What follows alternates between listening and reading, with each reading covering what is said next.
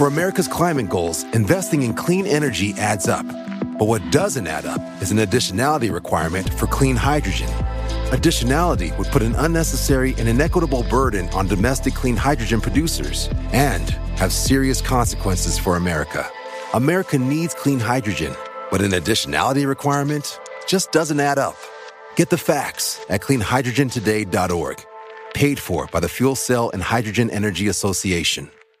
Why? Why? If you Why? have T-Mobile 5G home internet, you might be hearing this Why? a lot. Why? Every time your internet slows down during the busiest hours. Why? Why? Because your network gives priority to cell phone users. Why? Good question. Why not switch to Cox Internet with two times faster download speeds than T-Mobile 5G home internet during peak hours? Okay. Stop the whys and visit cox.com slash 5G home for details. T-Mobile prioritizes certain T-Mobile phone users over home internet users during times of congestion.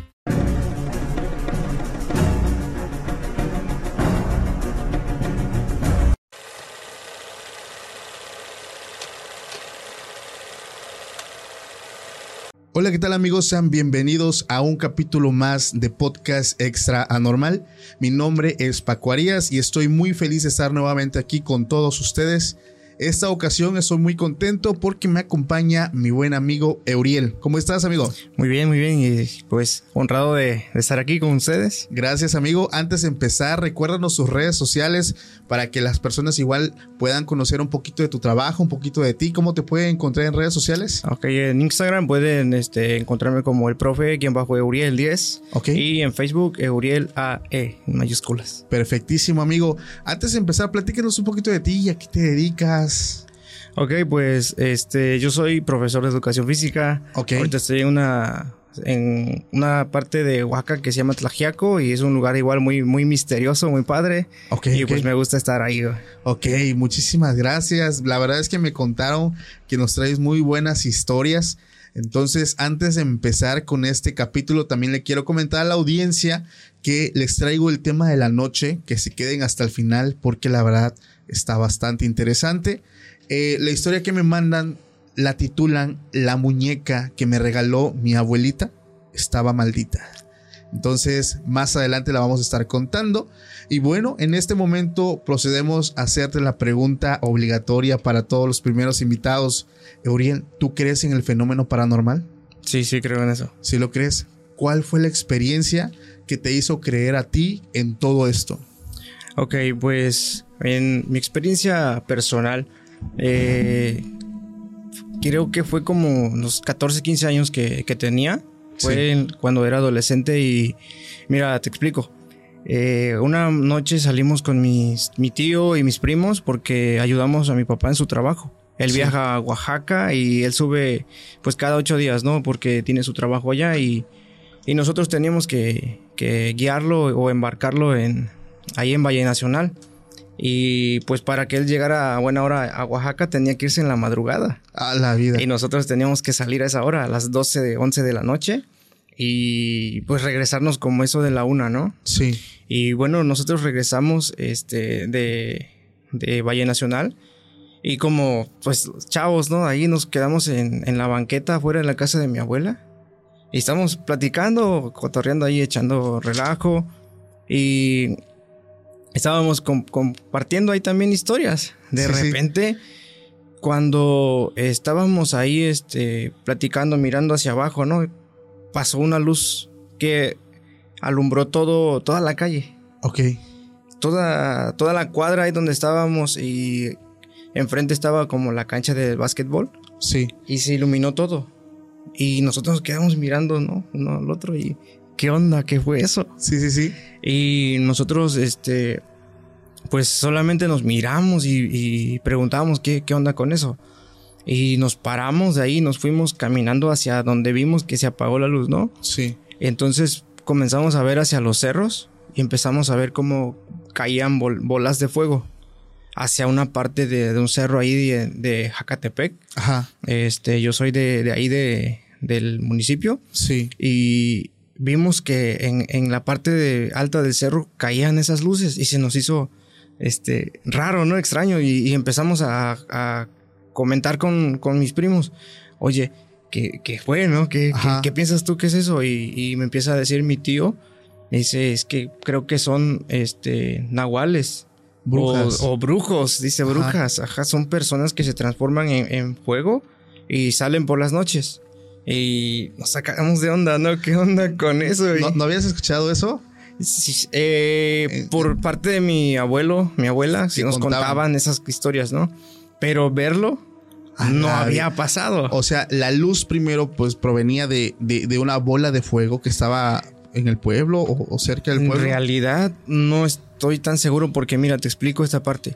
La luz que vimos en la calle era blanca Ajá. y la luz que vimos que caían hacia los cerros eran luces como amarillas y de naranja. Ajá. Eran, era de así como fuego, literal fuego. Y pues nos quedamos sorprendidos, ¿no? Y, y pensábamos, igual como, como también soy creyente de, de- Sí. en Dios, y también sabemos que existe también la, pues, la maldad. Sí. Entonces pensamos, ¿no? ¿Qué, qué será? ¿Será que vimos un ángel o quizá que fuimos a, a algo Sí, algo ya más sobrenatural. ¿no? Sí. Pues de hecho, eh, algo que venimos comentando también es de las famosas bolas de fuego, güey. porque Ajá. aquí donde estamos, y tú lo acabas de confirmar, es que en muchos pueblos de aquí de- del estado, incluso pueblos también de diferentes partes de México, pues se hablan de, de los famosos nahuales o, o brujos, ¿no? Que tienen la habilidad de transformarse en bolas de fuego. Y fíjate, fue en Valle Nacional donde lo viste, ¿no? En ese pueblo. En Jacatepec, Sí. porque también hablando hace ya un tiempo atrás con una señora de Valle Nacional, de- a pesar digo de que Valle está muy cerca de donde estamos, está a Sí. una hora, eh, me decía que por las madrugadas también se veían en los cerros estas bolas de fuego. Entonces me, me impresionó porque están, pues el pueblo está muy cerca de la Está ciudad, cerca, o sea, sí. no, no estamos hablando de un pueblo donde no pasó Dios refundido, o sea, realmente es un Sí. pueblo que está cerca y aún se logran ver ahí pues este tipo de, de avistamientos de las bolas de fuego. güey. Sí, y eso a nosotros pues nos sacó de onda, ¿no? Ya sabes, este, estábamos la- chavos, tenía 14 años y era algo pues muy impresionante que estaba viendo. Sí, Y era, era ya una madrugada, o sea, de... Estuvimos ahí hasta las 4 de la mañana, brother. ¿Cómo a qué horas viste eso? Eso fue como eso de las 2, dos o 3, entre De 2 las- o 3 de la madrugada. Y estuvimos ahí sentados, o sea, ahí pues nos valía y no, no- ni siquiera sentimos miedo, pues. sí, pues sí, sí. como- Fue más la impresión. Eh, exacto. Pero yo siempre he tenido interés por estas cosas. Ok, eh, ahorita también digo, la verdad es que hay un hay una historia que sí me estoy muy interesado también en escuchar. Escuché algo de una cueva. Sí, sí, así es. ¿Qué pasó ahí? Mira, este. Yo siento que ese, que todos los lugares tienen sus, sus cosas, ¿no? Tienen su- sus misterios también. Y, y hace, creo que como uno o dos años, no recuerdo muy bien la fecha, pero eh, a mí me gusta mucho la aventura. Ok, Sí, me gusta mucho la aventura, conocer lugares, explorar lugares.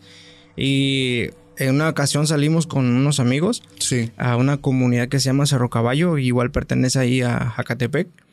Y pues subimos eh, a recorrer la parte del cerro. Nos habían comentado que había una cueva que estaba muy, muy padre. Y te quedas con, con el interés, ¿no? De ir a, a observar, de querer conocerlo. Y nos aventamos.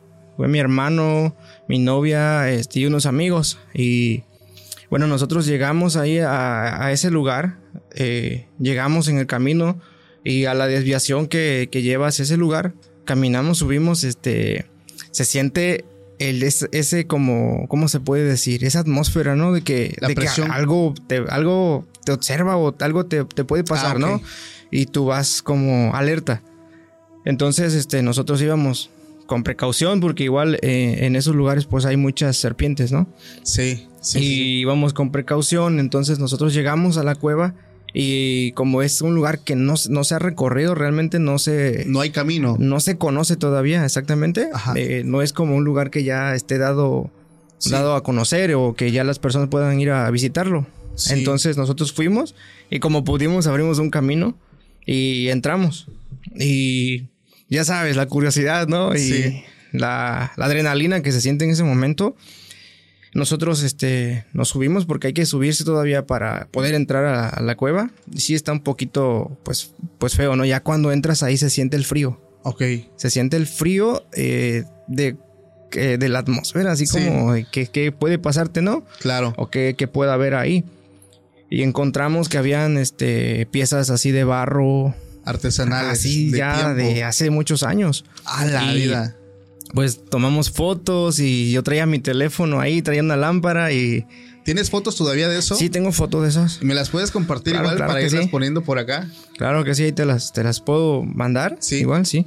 Este, bueno, entonces entramos y vimos, ¿no? Todo lo que había ahí en ese lugar y pues se veían huellas, obviamente, de animales que, que a lo mejor llegan ahí a, a- como a resguardarse. Sí. Sí, y tenemos este, igual, este, fotos de cómo se ve los lugares donde hacen ellos sus, como sus nidos o madrigueras que puedan Ok. tener, sí. Y entramos, brother, y los, otros- otros- los amigos, los demás, ya no quisieron seguir. Eh, solamente me aventuré yo y creo que un amigo más que venía de, de Monterrey, creo. Ajá. Y este, el, el chavo se aventó porque dije, ya ando aquí. Sí, quiero pues, conocer. Hay que aprovechar, ¿no? Así es. Y, y fuimos y, y- y lo guié. Iba también un señor que conoce ese lugar.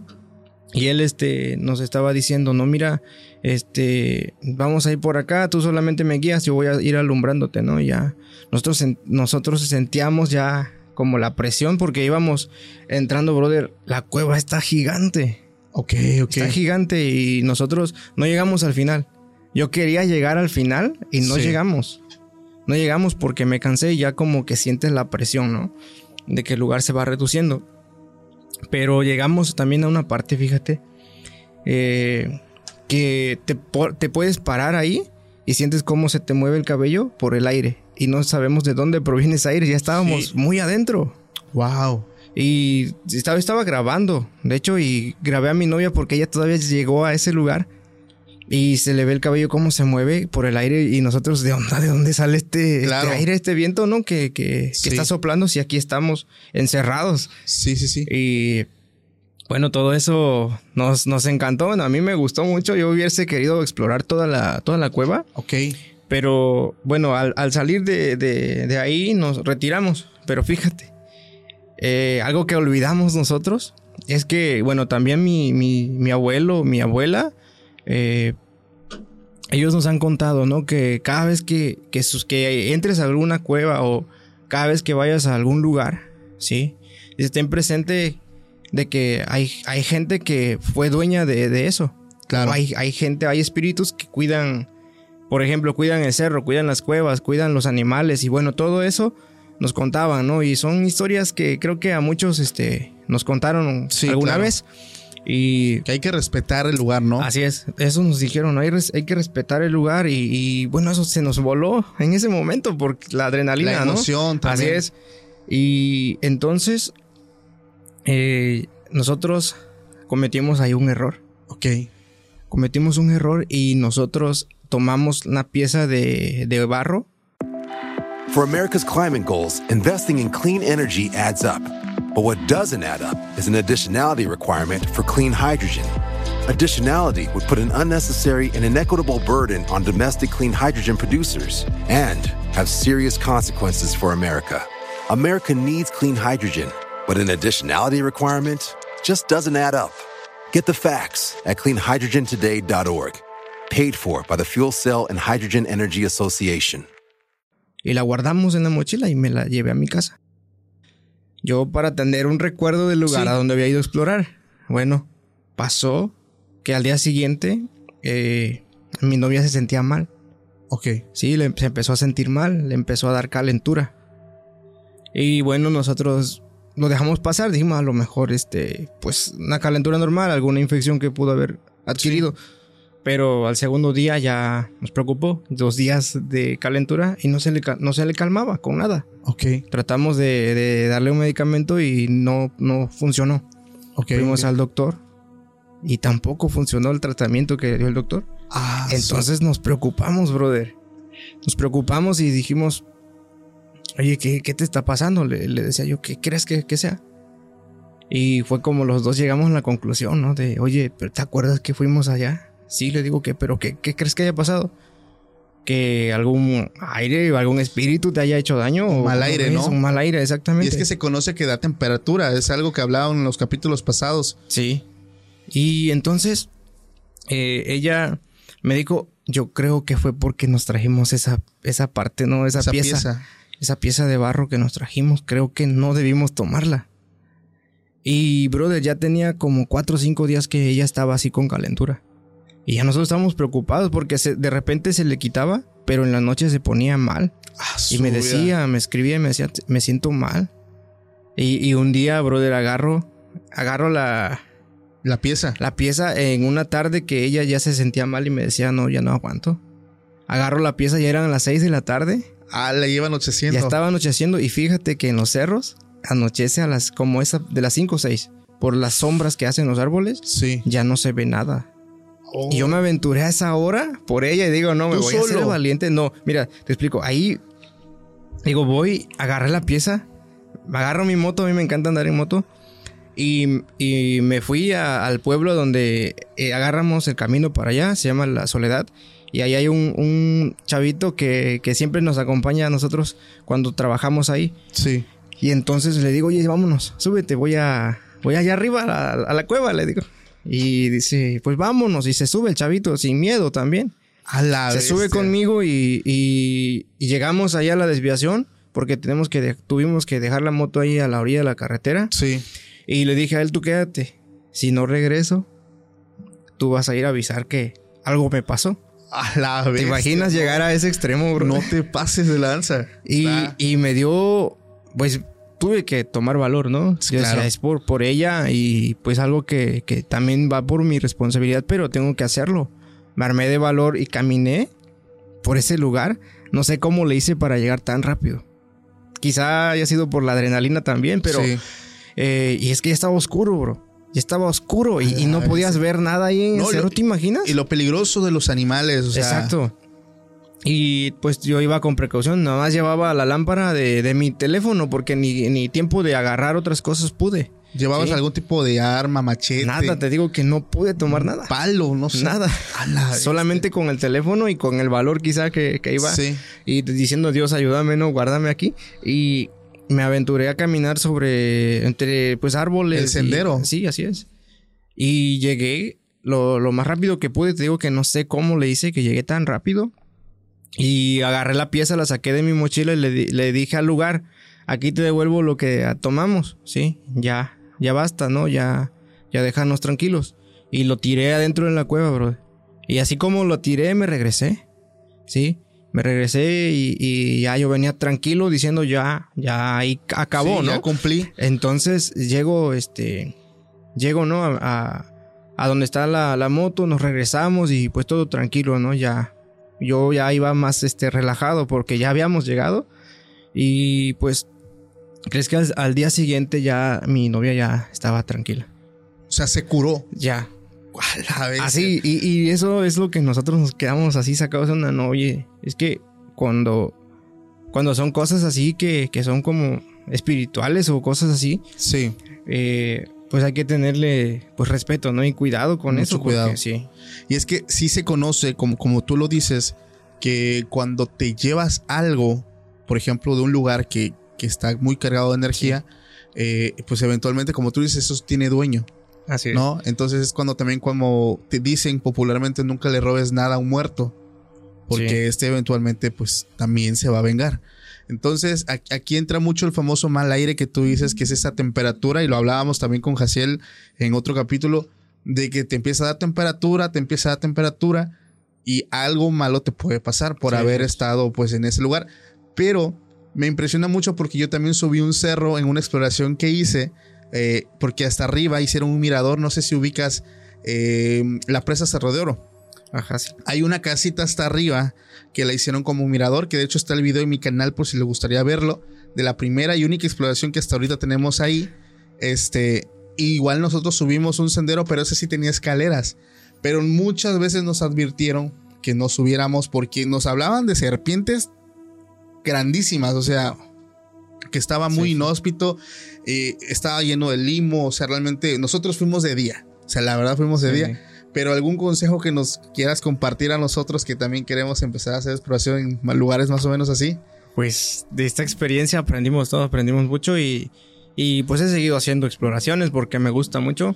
Y, pero pues sí, ya como más respeto, ¿no? A los lugares. Claro. Igual, algo que me decía mi, mi abuelo es que cuando vayas o entres a algún lugar, pide permiso, me decía. O sea, di, voy a entrar a, a la cueva.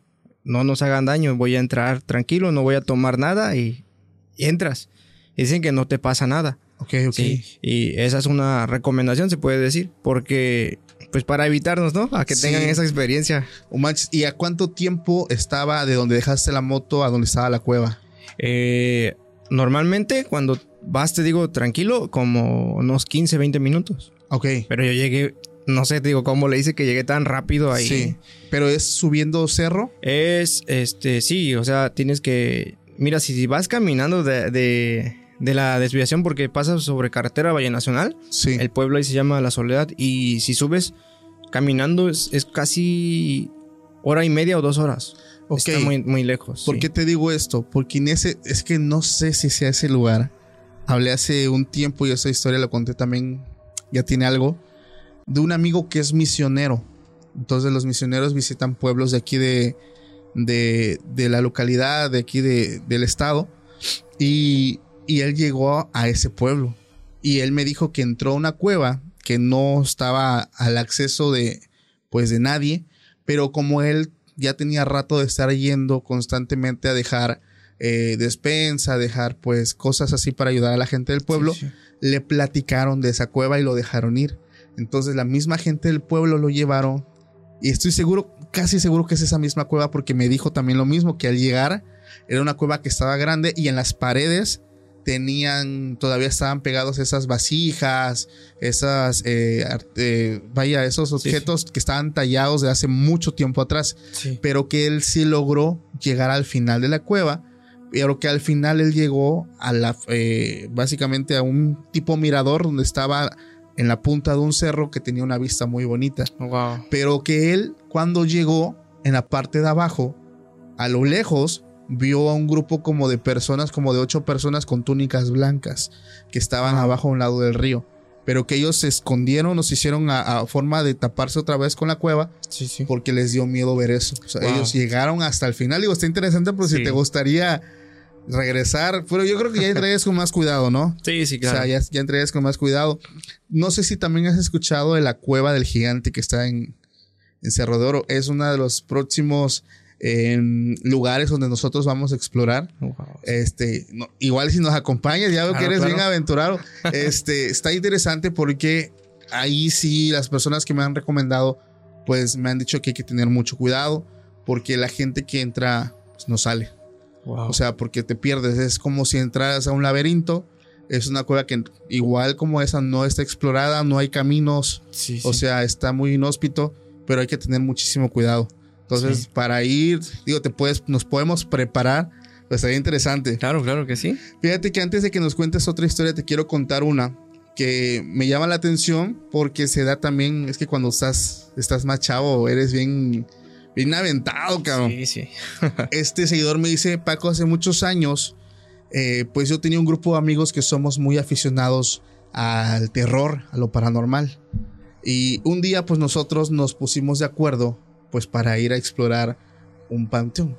Entonces éramos más o menos seis y nos movíamos en una camioneta cerrada que ya estaba bien viejita, era, todo el tiempo andaba fallando. Pero pues nos fuimos a un panteón el cual se habla mucho aquí en el pueblo. Él me decía que los difuntos de ese panteón en su mayoría eran niños que habían sido víctimas de una epidemia allá por los años de 1960. Él no recuerda si esa epidemia fue a causa de polio o sarampión, pero pues que ese panteón en sí se hizo alejado del pueblo, pues cuidando que no se siguiera propagando ese virus. Entonces ese panteón me dice que fue incluso llamado también el panteón de los niños y pues él ya estaba ese panteón muy olvidado, o sea, como fue donde dejaron restos de personas con virus, Sí. o sea, no es como un panteón normal que la gente puede ir. Entonces, pues ellos se arman de valor y van todos en la camioneta. Llegaron al lugar que sí está pues algo retirado. Se bajan los chamacos y dicen, vámonos en secundaria. Eh, empezamos a caminar con nuestras linternas y pues, pues en primera instancia lo único que sentíamos es que bueno, hacía mucho frío. Tanto frío que los cristales de la camioneta se, llen- se llenaban pues, se empañaban por así decirlo. Entonces, Empezaron a caminar, a recorrer el panteón eh, en bolita, iban, pero cometieron un error. Eh, al ser jóvenes, eh, uno de ellos pues iba un poquito, pues, ya sabemos, Sí, sí, eh, influenciado por alguna sustancia, empezaron a faltar respeto al lugar. Wow. Entonces, sobre, sobre todo uno de ellos empezó a golpear las tumbas, a patearlas, y al- en la desesperación de no ver nada, empezó a retarlos No. y a gritar, si aquí hay algo que salgan, y aquí no hay nada, y a maldecir y a decir, Qué mano. sí, claro, y pues bueno, no vieron nada en ese momento. Terminan el recorrido, dice Paco, la verdad calmamos a, a este chavo porque venía pues ya en mal plan, venía pues ya pasa- pasadito de, Sí, sí. Este, pues ya nosotros nos íbamos a listar para, para irnos porque pues sí, la experiencia estuvo pues interesante, el estar en un panteón de noche pues sí, pues que no te causa una sensación extraña, pero pues bueno, no estábamos preparados para lo que íbamos a vivir. Llegamos donde estaba la camioneta y nos dimos cuenta que los vidrios, como estaban llenos, este, pues estaban bien empañados, Sí. tenían marcas de manitas pequeñas No manches. atrás los vidrios de los lados y el parabrisas, como si muchos niños hubieran ido puesto sus manitas y las dejan Wow. marcadas. Sí, sí, Entonces, antes de entrar a la camioneta se quedaron y revisaron todo y no, o sea, no había nada. Pero revisan y miran hacia abajo y en el piso habían huellas de, de piecitos De pies. pequeñitos. Wow. O sea, todos se espantan. Entonces, en ese momento, pues ya, o sea, cambia la situación completamente sí, claro. guardan las cosas de volada, todos se suben y pues la camioneta no arranca. No manches. No arranca, no arranca, dice, bueno, pues hasta cierto punto es normal porque pues esta cosa siempre falla. De un momento a otro empezamos a escuchar como es, haz de cuenta, es como si estuviéramos en un jardín de niños. Empezamos a escuchar un montón de niños gritar, jugar, Sí, o sea, claro. con- y nosotros volteamos a los lados y no veíamos Nada. nada. Wow. Entonces ese ruido se hacía más fuerte, como que muchos niños venían corriendo. Lo, lo empezamos escuchando desde lejos, como a los 10, 15 segundos ya estaban, como si estuvieran rodeando la camioneta y se escuchaba el, "Ah", de lo- como si hubiera muchos niños. Dice Paco, la, dos de los que venían empezaron a llorar. O sea, sobre todo empezó a llorar el, principalmente el que andaba haciendo su, su desastre, el que andaba ahí de, de Sí, valiente. de valiente, ¿no? Sí, ese Ah. empezó a llorar. Eh, dice, yo me acuerdo que pues yo no iba, no soy religioso ni nada, pero yo me acuerdo que empecé a rezar el Padre Nuestro. La camioneta afortunadamente después de un momento arranca, nos podemos marchar, nos fuimos, pero Wow. nos tuvimos que ir a curar de espanto después de eso, porque, o sea, todo lo Sí, que sí, vivieron, que- lo que escucharon, las huellas, las manitas, es una experiencia muy fuerte y eso, pues, le, yo creo que fue sobre todo, por como tú dices, ¿no? O sea, el hecho de poder allanar un lugar Claro. y sí. no, no, ser no ser respetuosos. Algo que me decían unos amigos que se dedican a la exploración es que cuando ellos llegan, siempre lo hacen con respeto, siempre dicen con permiso, vamos a, a pasar, vamos a documentar, este, tratan de no, o sea, que todo esté como y se vayan, pero así como lo encontraron, o sea, que Claro, no sin mover se mueva- nada. sin mover nada, Sí, sí. pedir perdón si hay que pedir perdón, entonces, y así les ha funcionado y no han tenido detalles. Wow. Pero, ¿qué te pareció esa historia? Wow, sí, es que, mira, te digo, a veces también por, por la edad, ¿no? Te crees el, el valiente y, y haces estas cosas, pero no, igual, claro, como, como, ¿por qué faltarle respeto, ¿no? A, a personas que, que ya, que ya, ya han sido, este, pues sepultadas y, Claro. y están descansando, ¿no? Deberían, pues, guardar respeto sobre eso. Sí, Sí, pues algo que, que me sorprende no es esto de que, que vieron las manitas y, y, o sea, ahí en ese momento yo creo que todo se les puso la, la Sí. piel de gallina, ¿no? ¿Te imaginas? fue donde más pues todos se asombraron. Y fíjate que también hay otra historia. Como tú me contaste dos, también te voy a Claro, contar otra seguida. Esta, esta, este, es, esta no se da en ningún pueblo ni en ningún panteón. Fíjate que de los lugares más, yo creo que cargados de energía, los cines. No, has- no te has puesto a pensar que Wow. pueden estar como que cargaditos. Digo, por las diferentes personas que entran, por Sí, las sí, sí. emociones Claro que despiden, por lo que se proyecta, yo creo que es uno de los lugares pues donde puede haber más actividad paranormal. Sí, sí. Y ese seguidor me lo confirma. Wow. Él me dice que hace dos años trabajó en un cine muy famoso de aquí de México, vamos a omitir el nombre. Y dice que pues a él le dijeron muchos sus amigos que pues en los cines pasaban cosas. Y dice, sí, bueno, a mí lo que me pasó, él me dice, lo más que me ha pasado es que eh, él estaba en el grupo de limpieza de las salas en el turno nocturno. Dice, ya cuando van saliendo las últimas personas de las funciones que ya se, se están pasando hasta tarde. Y pues lo único que le pasó a él como tal, dice, es que eh, veía sombras, le tiraban las cosas, ruidos en la sala. Pero él le quiso preguntar a una compañera que ya estaba, ya era una señora muy grande, que estaba en el cine, que estaba trabajando ahí con ellos. Y le dijo, disculpe, ¿usted ha vivido algo aquí fuerte? Porque yo he sido testigo de que pasan cosas, pero no me ha pasado nada fuerte. Entonces la señora se voltea, se sonríe y le dice, sí, me pasó algo hace mucho tiempo antes de que iniciaran los años 2000, allá por el 99, me pasó algo. Ella dice que estaba muy joven, ella recién empezaba a trabajar ahí, ya llevaba mucho tiempo trabajando. Y también estaba limpiando pues las salas, sino que en ese entonces se había estrenado una película de terror. El nombre no me lo especificó, pero dicen que era una película que dejó traumadas a muchas generaciones y que estaba muy fuerte. Y bueno, terminó la película y la gente pues de las salas empezó a ir. Sí.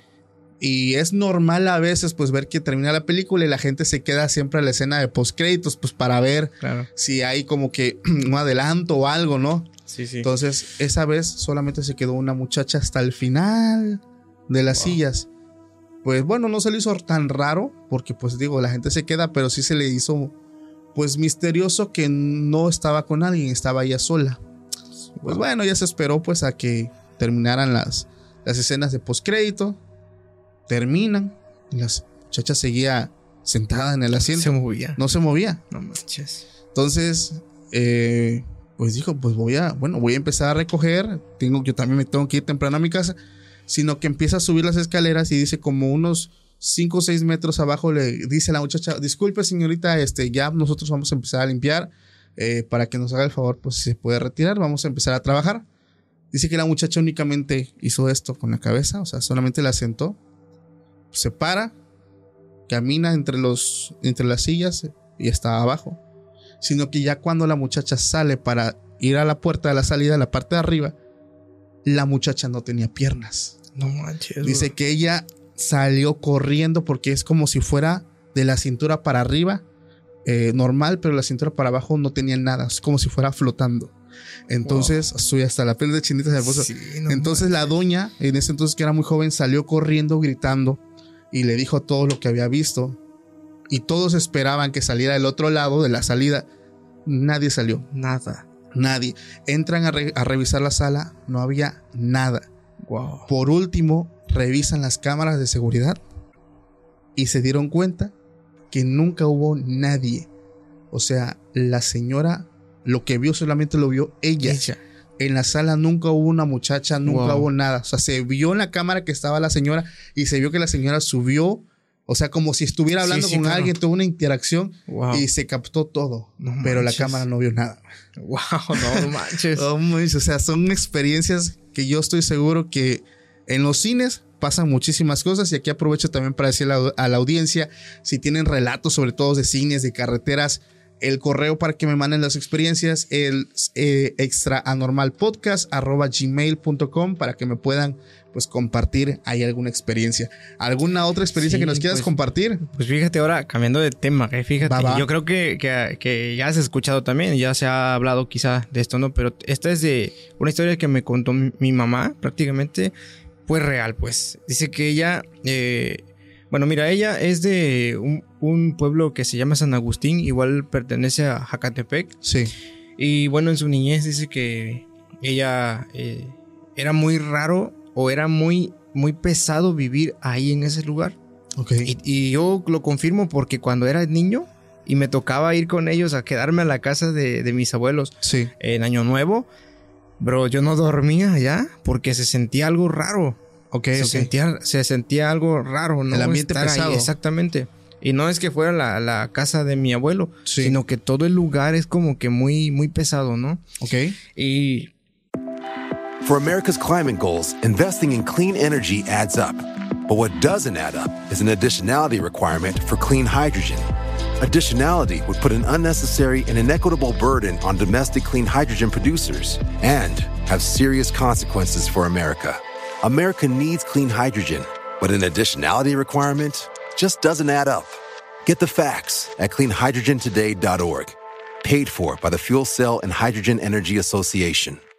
Why? Why? If you Why? have T-Mobile 5G home internet, you might be hearing this Why? a lot. Why? Every time your internet slows down during the busiest hours. Why? Why? Because your network gives priority to cell phone users. Why? Good question. Why not switch to Cox Internet with two times faster download speeds than T-Mobile 5G home internet during peak hours? Okay. Stop the whys and visit cox.com slash 5G home for details. T-Mobile prioritizes certain T-Mobile phone users over home internet users during times of congestion. Ella me contó este que durante su, su niñez, ¿no? Ella eh, como creció con sus hermanas, y dice que una vez sus, sus hermanas estaban jugando en, en- en la calle, en la parte de, de afuera de la casa, Sí. Y como había, como creo que son este, árboles de café, en ese tiempo creo que ellos eh, cosechaban café, y dice que, que veía a, a mi tía jugando, brincando, Ok. sol- sola. ¿Sí? Ok, ok, ok. Y, y ella se le hizo raro, o sea, ¿qué, qué haces, no? ¿Con quién juegas? Sí. Y que mi tía le dice, bro, estoy jugando con esos niños.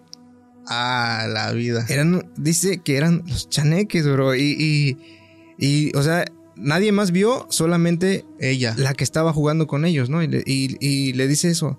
Es que estoy jugando con esos niños y están ahí. ¿Dónde? Que no los veo, ¿no? Están ahí. Y, o sea, yo, No manches. yo me quedé ¿Qué edad cuando- tenía? Eh, creo que como unos 10 años, bro. Era, era niña en ese Sí. tiempo y ella me contó eso porque dice que se le marcó mucho esa, esa vez. Y, y me contó muchas cosas de ese lugar. Realmente es un lugar que también es misterioso Sí. Porque fíjate, es camino hacia Ayocintepec. Eh, creo que conocen ese Sí. lugar. Y no sé si has pasado por la parte donde está eh, una cueva. Una Es- cueva y está la Virgen, creo que ahí, a- ahí en la entrada a la cueva. No sé si Es como si ahí. fueras para Ojitlán. No, No. Ayoxintepec es Ah, por- ya. Ajá, Ya, ya. Creo que agarras la desviación de aquí Sí. a Playa Vicente y, y vas para Ayoxintepec. Pero pasas el pueblo donde viven mis abuelos y al pueblo adelante creo que se llama Mano Marqués. Bueno, entre ese pueblo, esos pueblos, hay una cueva en la parte de arriba. Y hay una vista hacia el río y hay un cerro ahí que se llama la, la ventana. O sea, todo ahí, todo ese lugar tiene historias. Wow. Y la que a mí me, me sorprende fue la que me contó de esa cueva. Porque dice que eh, en cada, cada año, o no, cada fin de año, eh, la gente siempre viaja. Y en ese tiempo dice que viajaban caminando. Ok, sí. No había transporte en ese tiempo. Y la gente tenía que caminar para llegar a los pueblos. O iban de pueblo en pueblo hasta llegar al, al municipio donde tenían que llegar. Sí. Y este, un señor dice que hizo el, el viaje, pasó por ese lugar en la noche y que en esa cueva vio que salió un animal grande, pero que en la cola tenía fuego. Ok. Y el señor se quedó, o sea, pasmado, no se pudo mover, no pudo hacer nada Sí. más que quedarse parado y, y no moverse ni siquiera para, o sea, para ahuyentarse o correr. Dice que no supo qué hacer. ¿No dijo qué animal era? Dice que era, eh, él no, no lo pudo distinguir y dice que era un animal muy grande solamente. Ok. Pero nosotros lo que creemos es que era a lo mejor un demonio. Sí. Algo, algo así, porque salir de ahí, de ese lugar, de esa cueva, dice que, y, y bajó hacia el río. Entonces él se quedó solamente parado ahí, no hizo nada y siguió su camino. Pero no le hizo nada. No le hizo nada. Ok. Y después de eso dice que sí, más veces o otras ocasiones, siguieron viendo a ese mismo animal. Otras personas. Otras personas. Y muchas, muchas este, anécdotas de ese lugar dicen que también han tirado cuerpos ahí en esa cueva. Lo usaban como fosa. Lo usaban como fosa. A la gente La que asesinaban. No manches. O sea, Y es un lugar cargadísimo. Es un lugar cargadísimo, bro. Y por eso te digo que, que ese lugar tiene muchas cosas. ¿Tú no has explorado esa cueva? Yo no me he atrevido. Ahí a esa cueva no me he atrevido porque como pusieron la imagen ahí de la Virgen, y como no está permitido creo que entrar, por creo que por la misma Sí. que es muy muy pesado ese lugar, ¿no? Wow. Acordarse también, pero no, continúa, continúa. No, este, te decía, eh, mucha gente lo que hace es pues ir y hacer sus rezos ahí para como tratar de, de que todo esté tro- controlado, ¿no? Pero, Apaciguarlo. ajá, pero han habido muchos accidentes en ese lugar. O sea, como que reclama algo, ¿no? El lugar. Sí. Fíjate que ahí te decía que si por Ojitlán, porque también, que ese es otro pueblo que está cerca de aquí, me contó un amigo que, que tiene familia por allá, que igual había una cueva, que creo que le llamaron la cueva del diablo, los mismos pobladores, que por las noches se escuchaban gritos de personas, de muchas personas, como ellos lo asemejaron como si fuera el infierno Sí, que sí. estaba, que producía mucho ruido. Y como tú lo dices, al ser un lugar que está cargado, este reclamaba pues cosas, ¿no? Sí. Entonces, la gente del pueblo lo que hizo fue exactamente lo mismo que hicieron en, en este caso que me estás diciendo, es que pusieron una capillita enfrente. Sí.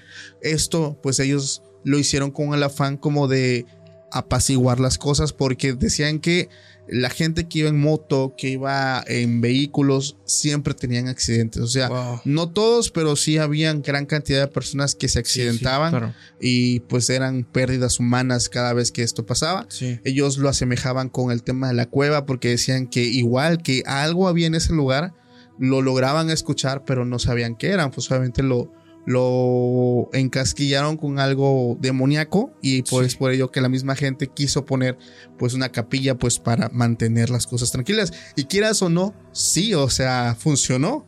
No sé en ese caso Sí. si haya funcionado donde tú me platicas. Pues fíjate que desde de repente sí se sabe de que han habido accidentes, pues, pero pues Menos. sí menos ya que, que en esos tiempos creo que ella me comentaba. Y igual de, de ese mismo lugar, ella me comentaba, fíjate, esto es lo que sí siempre, siempre o hubiese yo querido poder verlo, porque me comentaba que cada, cada diciembre los cerros de, de ese lugar se iluminaban en las puntas de los cerros, se iluminaba, se veían luces. Y pues, era, era raro, ¿no? Sí. ¿Cómo, ¿Cómo se iluminaba? Le preguntaba yo de niño a mi mamá y ella me decía, pues se iluminaba, había este, luces arriba de los cerros y eran 12 cerros y, y- y era eso, ¿no? Exactamente la cantidad de 12 cerros que se iluminaban. Y todos, todos los del pueblo de ahí se quedaban este, pensando, ¿no? ¿Qué Sí, será ¿qué eso? será? Sí, ¿qué es eso, no? ¿Por qué se ilumina? Y, y fíjate que en ese tiempo yo me imagino que todavía no había eh, como esa, la red eléctrica, ¿no? Tan, Claro. tan avanzada. Sí, y, Y- se veía y- bastante, ¿no? Sí. Me imagino. Estaba muy oscuro y veían las luces. Veían las luces y era como verlo muy, este, muy natural, ¿no? Sí. Estaría, manches, qué, qué chingón, ¿no? Sí. Tener esas vistas. Ese lugar me gusta mucho. Pero ¿a qué lo asemejaban ellos? ¿A, a brujas? ¿A bolas de Eh, fuego? Sí, mira, yo creo que lo asemejaban a eso, ¿no? Como que había algo ahí en ese lugar. Eh, la gente no se atrevió a explorarlo. Dice ella que no se atrevieron a explorarlo, que la gente decía que preferían quedarse en sus casas o pre- preferían quedarse en el pueblo a, evitar tener problemas con este tipo de, de fenómenos, ¿no? Sí, claro, Sí. pues no, no lo, ahora sí que lo desconocían, básicamente. Fíjate que también, eh, digo, cambiando un poquito el tema, pero no dejamos lo paranormal de lado. Quiero contarte esta historia que se da también en un pueblo, pero este no es un hecho paranormal que tenga que ver con la naturaleza, sino que tiene que ver con el juego de la Ouija. Wow. ¿Has- ¿Tú nunca has jugado ese juego? No, no. Pero sí has Sí, escuchado. lo he escuchado, sí. Y bueno, sabes que es peligroso. Sí, es es- muy- Bueno, hay gente que, que pues básicamente no le da como que esa importancia y Sí. sí se arriesgan a jugarlo. Y esta persona me cuenta que en la prepa, él vivía, bueno, en un pueblo aquí de Guerrero. Y en la prepa él tenía una novia. Él me dice, Paco, ella era mi primer amor. Y, pues el primer amor pues es el que pues te deja marcado y no sé qué, me empezaba Sí, sí. a decir él. Entonces dice, yo estaba clavadísimo con esta chica. Pero por cuestiones de su familia y cosillas ahí, siempre teníamos problemas. Entonces una vez terminamos. Pero pues la terminamos, bueno, terminamos, pero pues yo la seguía queriendo mucho. Pero pues fue como que una etapa en la que yo quería volver a regresar con ella. Entonces terminan y en la escuela ella deja de ir, o sea, dejó de Sí. asistir Sí, sí. a clases y él se le hacía raro. Entonces, pues él no quería preguntar porque dice es que pues yo me hacía el digno, ¿no? O sea, yo no iba a preguntar por ella si ya terminé con ella, entonces hacía como que no me importaba, pero sí me, sí me interesaba saber por qué no estaba yendo a la escuela. Sino que al paso de una semana se entera toda la escuela por medio de su profesor que esta muchachita había fallecido. Porque tenía, ella sufría de un problema en el corazón, entonces en esos días tuvo una complicación y perdió la vida. Entonces este chico, pues al enterarse, pues se quiebra porque pues por orgullo nunca la fue a ver, eh, nunca se pudo despedir, aún la amaba en ese momento. Entonces, pues sintió mucha culpa, ¿no? Porque dijo, pues yo por lo menos pude haber hablado con ella, estado con ella, pero pues por el pinche orgullo, pues no, no se pudo. Entonces se le quedó eso y él lloraba todas las noches, todo el tiempo, pues él tenía ese sentimiento de culpa. Y una vez, dice, ya era un noviembre, ves que son fechas que pues ya el clima empieza a ser más frío. frío, sí. Eh, dice que se encontraban haciendo tarea en casa de unos amigos y pues estaban sus amigos, tenían sus novias y terminan y una de las chicas saca un tablero de, de la Ouija. No manches. Y dice, vamos a jugar. y vamos a ponerle emoción a esto. Y pues todos, pues, eh, vamos a jugar. Ya, sabes cómo saben los chamacos. sí, ¿no? Claro. Vamos a darle, vamos a darle. Sacan la Ouija. Y una de ellas dice, hace dos meses falleció mi abuelito. Quiero contactar a mi abuelito. Wow. Entonces empiezan a jugar, contactan al abuelo y él dice, ¿cómo? Puedo contactar. Él no sabía. Y dice, ¿puedo contactar entonces a gente muerta? ¿Y qué crees que se le ocurre? No, no, no. Querer luego él contactar a su novia. Wow. Entonces, pues contactan primero al abuelo, la chica se pone a llorar porque pues piensa que el abuelo, y él dice, quiero contactar a mi novia, a Mónica. Así se llamaba. Y empieza el juego. Hay una parte donde él pregunta, Mónica, ¿ya estás aquí? Y eso se mueve y le pone, sí. Quiero saber que eres tú. Si eres tú, golpéame tres veces la pared y voy a saber que sí eres tú. Si no, no hagas nada. Wow. Dos segundos, tres golpes. Entonces él se pone a llorar porque ya estaba seguro que estaba el, eh, su espíritu ahí Sí, sí. y le empieza a decir, mi amor, perdóname, yo te amo. O sea, se empezó a quebrar como si estuviera Sí, claro. pues ahí la, la chica, ¿no? Entonces en ese momento al, al ver la chica que, que llevó la Ouija, al ver que, que esto ya se estaba saliendo de control, que él estaba ya muy alterado y muy así, decide terminar el juego y ahí quedó. Dice Paco, esa noche fue la peor noche que yo pasé porque cuando llegué a mi casa, las pesadillas y actividad paranormal en mi cuarto estaban, pero Wow. sí, tremendísimas. Me destaparon muchísimas veces, sentía como me jalaban la cobija. Cuando abría los ojos, cerca de mi ventana siempre veía una silueta muy grande que estaba No ahí. Entonces esto se empezó pues a, a complicar, pasaron los días, pasaron las noches y él empezó a cambiar. El apetito se le fue, dejó de comer, eh, empezó a tener pesadillas, no dormía y eso le trajo complicaciones de salud.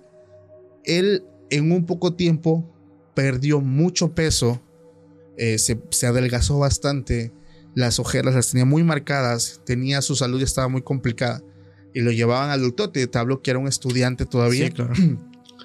y decían que se, se estaba en un proceso como de desnutrición y los papás empezaron a hablar con él, oye, ¿qué está pasando? Es que estoy teniendo pesadillas donde veo algo y me dice, ven conmigo. Wow. Entonces, literal, se lo estaba Sí, llevando. claro. Entonces, los papás pues lo regañan, le empiezan a decir que cómo fue que jugó ese juego y sabían pues que aquí hablamos de otros, Sí, otros, de otras cosas que no son de salud, o sea, ya hablamos de cosas espirituales. Sí, claro. Entonces, a la mano, ellos tenían un compadre de mucho tiempo atrás que se dedicaba a hacer limpias. Wow. Entonces, lo llevan ahí con él. Dice, Paco, le tuve que explicar qué fue lo que hice. Porque en la primera sesión me le dijo a mis padres que había algo que estaba aprensado a mí que no me quería soltar. Que eso le dijo al chamán que no me iba a soltar porque yo le dije que, o sea, que yo lo invité, que yo le abrí la puerta, que él no llegó, que yo fui quien le dijo que se acercara a mí. Pues es que le dijo a su novia, según su novia, Sí. que la quería ver, que la extrañaba. Entonces, eso se, se aprensó a él y costó muchísimo trabajo desprenderlo. Wow. Pero que cuando pasó, su vida empezó a mejorar.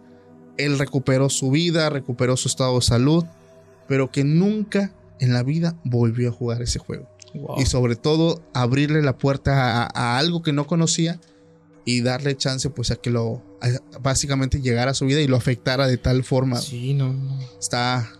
No, sí, está cañón. Eso no, no. No manches, tú has escuchado, bueno, digo, me dijiste que sí, pero ¿no sabes tú algún algo que haya pasado a partir de ese juego? Eh, fíjate que, que no, no, no he tenido tantos eh, conocimientos sobre eso, pero sí, eh, o sea, sea a de a qué, a qué se refiere, ¿no? Claro. O a qué se, qué se hace, pero algo que, que así nos comentan, ¿no? Como advertencia a los padres, sobre todo, no juegues Sí. eso porque abres puertas, ¿no? Y como Abres- abres, puertas de, de maldición a lo mejor, o puertas espirituales que, que pueden ocupar espíritus que, que pues no quieren el bien para uno. Y mira, este chavo lo estaban ya casi Sí, o sea, literal, se lo estaban llevando Sí. a- al otro mundo. De hecho, al- algo que le dijo el- la persona que le hizo la limpia es que ya no le quedaba tanto tiempo. O sea, Oh, no, realmente ya estaba muy, muy avanzado el- su estado y que pues de un momento a otro pues ya se iba a ir. No manches. Y bueno, eh, mi buen amigo, antes de terminar y que yo cuente la historia de la noche, alguna otra historia que nos quieras contar que están buenísimas. ¿eh? Fíjate que ahorita, ya para terminar también, y ahorita como están aprovechando la gente la semana de vacaciones, ¿no? Y que están visitando ahorita los manantiales, y tengo una historia que me comentaron eh, acerca del balneario de San Martín. Ok, Y es muy, muy este, concurrido ahorita sí. en Semana Santa. Y bueno, ahorita en la temporada de calor en la que estamos, eh, pues mucha gente va ¿no? a ese lugar. Pero mira, fíjate que la gente, de hecho la gente del lugar eh, aprovecha siempre ir temprano de madrugada al lugar para ir a hacer sus, este, pues a bañarse o a ir a lavar su ropa, ¿no? Aprovechar antes de que lleguen los visitantes. Sí. O ya de plano hacerlo pues en la noche. Pero, y fíjate que hay un señor de ahí que le gustaba ir de noche a- al- al balneario o al arroyo. Porque él iba tranquilo, dice, cuando no había nadie, él se iba a bañar, iba a aprovechar, ¿no? A refrescarse. Sí. Y dice que él llegó una noche ahí. Fíjate que ese lugar no está alumbrado también, ¿eh? No, no Es no muy hay- oscuro. Está oscuro y solamente creo que había una lámpara en ese tiempo. Ok. Y él entró a, a ese lugar. Dice que iba con su lámpara solamente. Y dice que vio a una mujer ahí en el arroyo. En el agua, o sea, na- nadando en el agua. Y se sacó de onda, ¿no? O sea, eh, como de ahí una persona, a lo mejor este, se quisieron quedar, ¿no? Más tiempo. Claro. ¿Qué horas eran más o menos? Ya era de noche, bro, como a las 11 de la noche. Entonces, ya, ya no hay nadie, prácticamente nada ahí en, el- Sí. en ese lugar. Y dice que él, cuando la focó, esta mujer lo que hizo fue zambullirse al agua. Y cuando él vio al final, tenía cola, Tenía aleta. aleta, cola de pescado, pues. Y, y- y él se quedó asombrado y él, des- él decía que vio una sirena. Wow. En un río. Ahí en San Martín. Es, está unido al río, este, es un arroyo, hay un manantial. Pero el río que conecta ahí con, con ellos es el de Valle Nacional. Pero, o sea, es un manantial que está como encerrado, ¿no? Y, y te imaginas que ahí A la bestia. vieron eso. Se me hace curioso porque, digo, son ríos, digo, popularmente se sabe que las sirenas eh, habitan, pues, los océanos, ¿no? Los Sí. grandes océanos. Pero fíjate que también he hablado con personas que aseguran haber visto tanto a tritones, que es la versión hombre Sí. de, de esto, Ajá. como a sirenas, pero en ríos. Wow. Entonces anteriormente conté la de un tritón que, se, que, que es visto supuestamente en Semana Santa, igual en un río donde ha habido muchos ahogados, pero también personas de aquí, es que digo, estamos aquí rodeados de un río muy grande Sí. y personas también grandes que se dedican a la pesca, pues aseguran haber visto sirenas. Wow. O sea, es impresionante porque digo, o sea, me pongo a pensar, hay sirenas de agua dulce y sirenas de agua salada o Claro. qué onda, porque sí las se han logrado ver. Pero la misma Sí. gente del pueblo ya no la volvió a ver allá. Eh, fíjate que, pues parece que no, porque solamente fue la experiencia que tuvo este señor, pero Hay otros que, que afirman, ¿no? Que han visto otro tipo de peces, peces grandes o, o, este, serpientes gigantes en ese lugar, Ajá. que pues sí te deja como a, a pensar, ¿no? A, a pensarlo dos veces antes de Sí, meterte claro. ahí. Y No pues, sí, como te digo, eh, ver una sirena o iba solo este señor y a lo mejor si él se metía y no se hubiese dado cuenta, ¿qué le hubiera pasado, no? ¿O qué, ¿Crees que o qué de qué fuera capaz este ser, no? le vio el rostro? Dice que era una mujer. O sea, sí le vio el Vio rostro. una mujer, es lo que dice él, sí. No manches, pero por la oscuridad o por la poca luz, no vio que si a lo mejor tenía facciones Sí. extrañas en su cara. Eso sí no, no nos describió, pero yo creo que también por el- la reacción de este ser cuando la focaron. Es de volada es al agua, ¿no? enseguida, sí, a esconderse, ¿no? A Y la bestia. De ahí ya no la volvió a ver y él pues se regresó a su casa Sí. y asustado y creo que también él cayó enfermo. Estuvo enfermo un tiempo porque pues vio esto, ¿no? Y como que es asombroso para alguien y de repente también te afecta en tu, tu salud. Sí. No manches, impresionante el, el- el ver, no sé, un- un- una especie mitológica. Claro. Pues vaya. Fíjate que ya con este punto nosotros pasamos al tema de la noche que me han mandado. Y, y bueno, en este punto también aprovechamos para decirle a toda la gente que si estás disfrutando esto, pues dejes tu like, eh, suscríbete al canal, sí, síguenos por Spotify para que no te pierdas ningún capítulo cada vez que nosotros vayamos actualizando.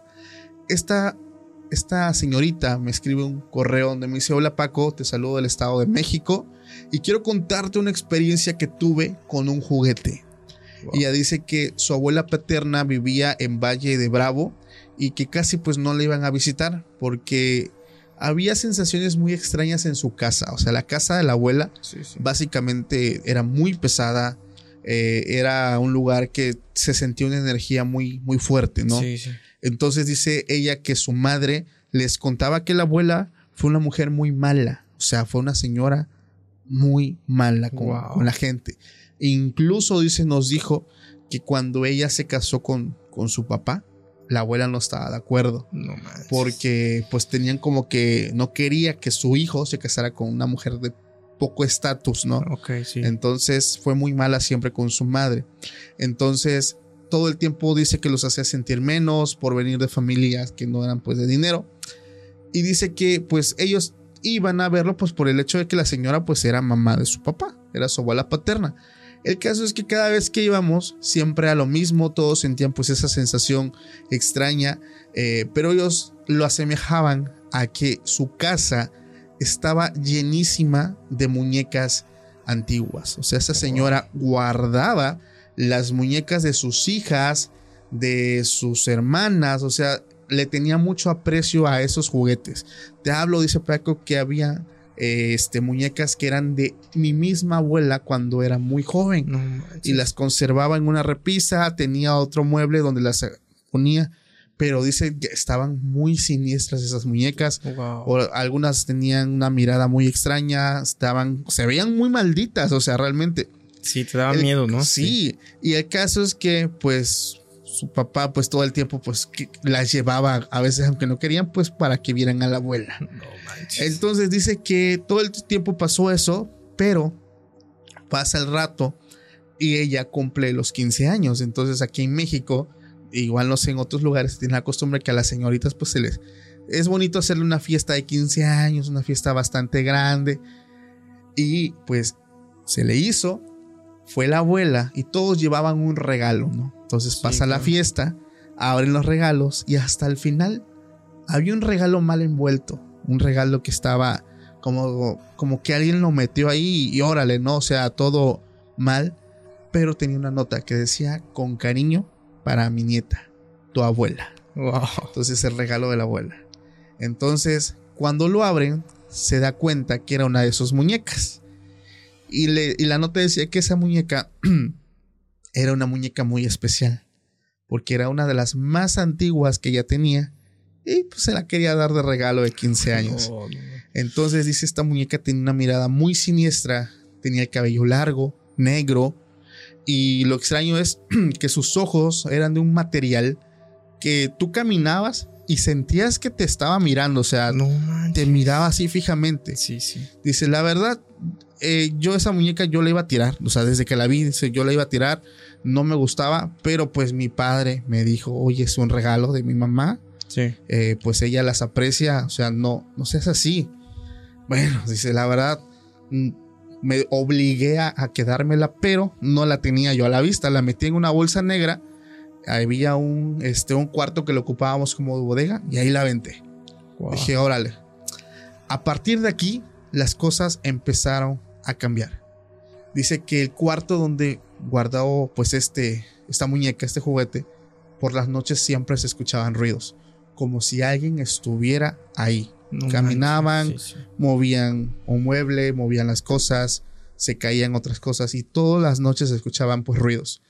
En una ocasión dice ya era muy tarde y cuando estaba a punto de dormir escuché que tocaron mi puerta. Pensé que había sido mi mamá y al ver que no me contestó decidí ir y abrir la puerta. no era tan tarde, eran como las once y media, doce de la noche.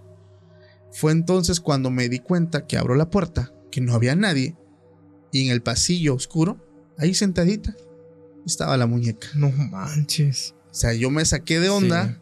porque dije, mi hermana, mi hermana me está haciendo la broma. Una broma, sí, sí. Entonces, pues voy a su cuarto, agarro la muñeca, voy a su cuarto. O sea, en ningún momento le pasó algo paranormal.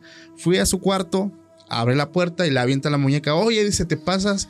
¿Cómo es que pues vas y... Oye, mi hermana la acababa de despertar. Estaba bien dormida.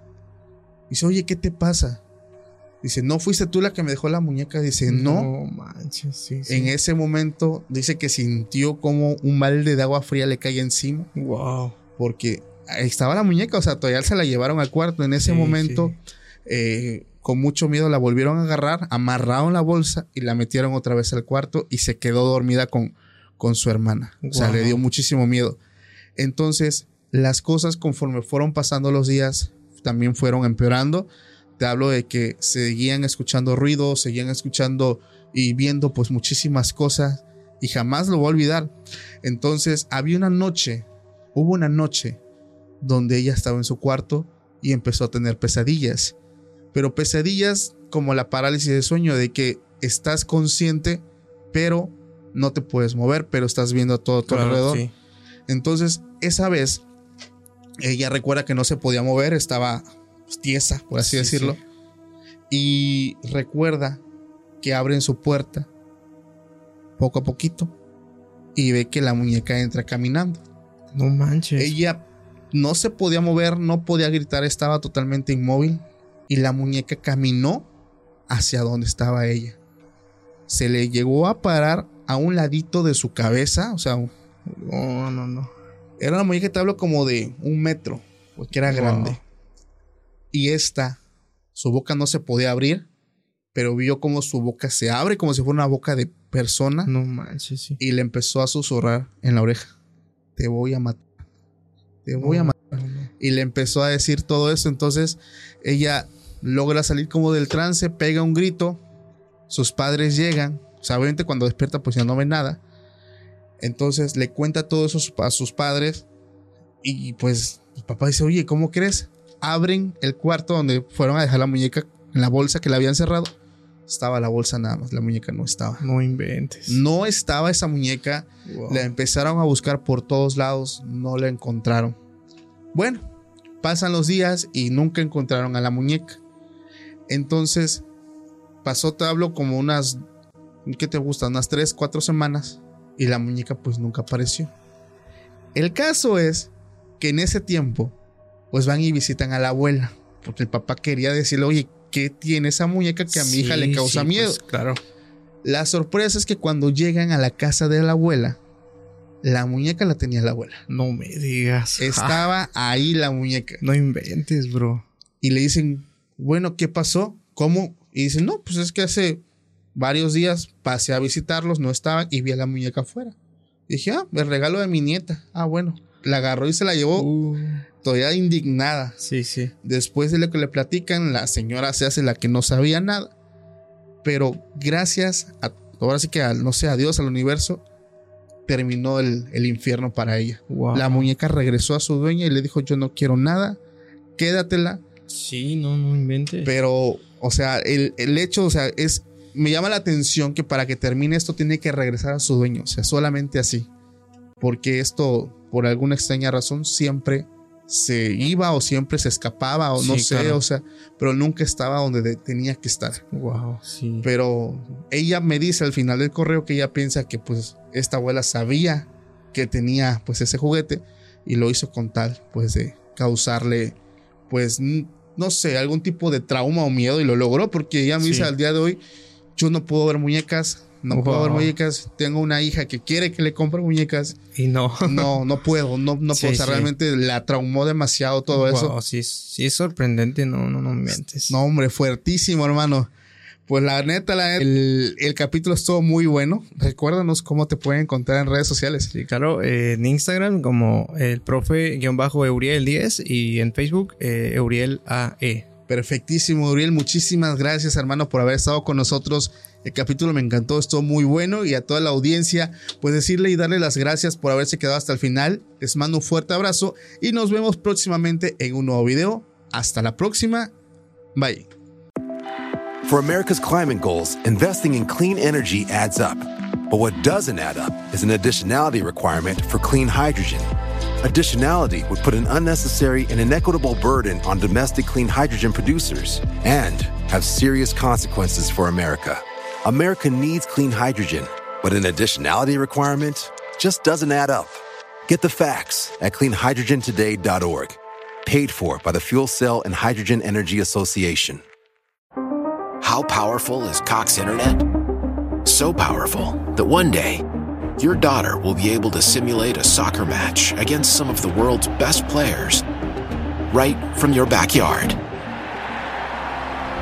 Get gig speeds powered by fiber from Cox. It's internet built for tomorrow, today. Internet delivered through Cox's hybrid fiber coax network. Speeds vary and are not guaranteed. Cox terms and other restrictions apply.